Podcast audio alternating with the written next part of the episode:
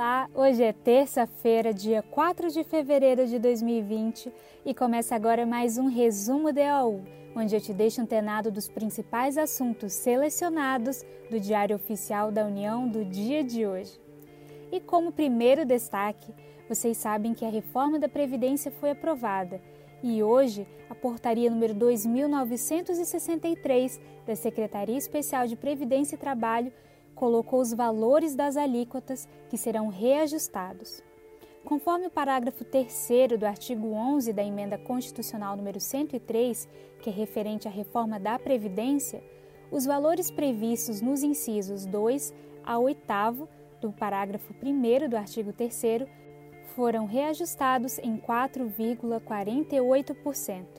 Esse índice é aplicado aos benefícios do Regime Geral de Previdência Social e, em razão desse reajuste previsto, a alíquota de 14% estabelecida até então no artigo 11 da Emenda Constitucional número 103, que entrará em vigor no dia 1 de março de 2020, será reduzida ou majorada, considerado o valor da base de contribuição ou do benefício recebido. Então eu sugiro que vocês leiam o artigo 11 da emenda constitucional número 103 para saber especificamente como que vai ficar essa majoração ou essa redução dos valores de base de contribuição.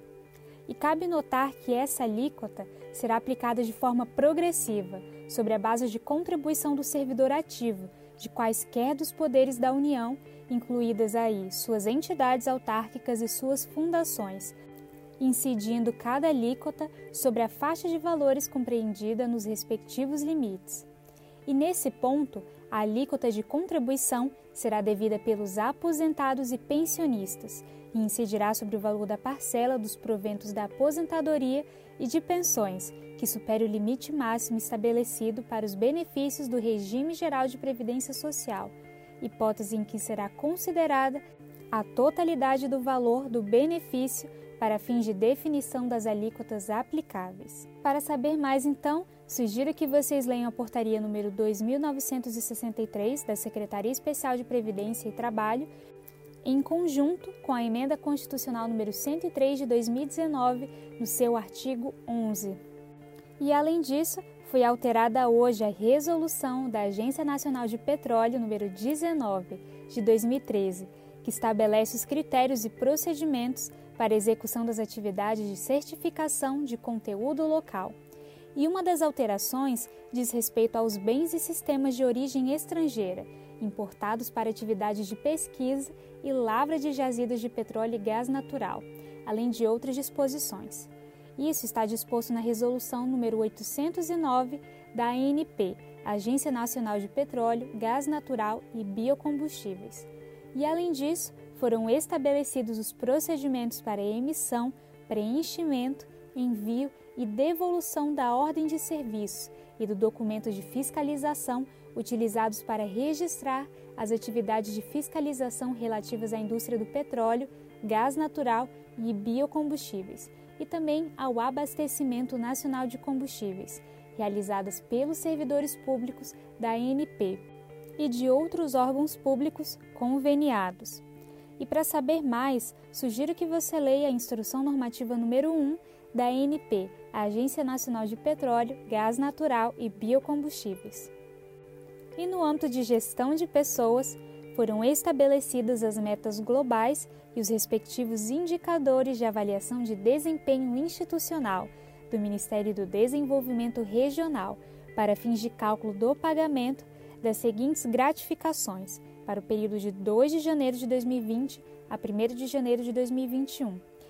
As gratificações são gratificação de desempenho de atividades de cargos específicos, também para desempenho de atividade de especialista ambiental, desempenho das atividades de infraestrutura, desempenho de atividade em políticas sociais, plano geral de cargos do Poder Executivo e gratificação de desempenho de atividade técnico-executiva e de suporte do meio ambiente. E para saber mais sobre a avaliação de desempenho institucional, sugiro que vocês leiam a portaria número 212 do Ministério do Desenvolvimento Regional. E além disso, temos uma boa notícia referente à contratação. o IBGE irá contratar 192 novos profissionais. A Fundação Instituto Brasileiro de Geografia e Estatística, o IBGE, é uma entidade vinculada ao Ministério da Economia e ela foi autorizada a contratar o quantitativo máximo de 192 profissionais por tempo determinado para atender a necessidade temporária de excepcional interesse público, nos termos do inciso 3 do artigo 2 da Lei nº 8.745 de 1993. E o recrutamento desses profissionais dependerá de prévia aprovação dos candidatos em processo seletivo simplificado, sujeito a ampla divulgação. E se você ficou curioso, sugiro que leia a portaria número 2521 da Secretaria Especial de Desburocratização, Gestão e Governo Digital. E esse foi mais um resumo DAU um serviço oferecido pelo Instituto Protege, em parceria com a editora Fórum. Meu nome é Yasmin Góes e eu fico hoje por aqui. Muito obrigada por me acompanhar nesta terça-feira e eu te espero amanhã para novos assuntos selecionados. Até logo!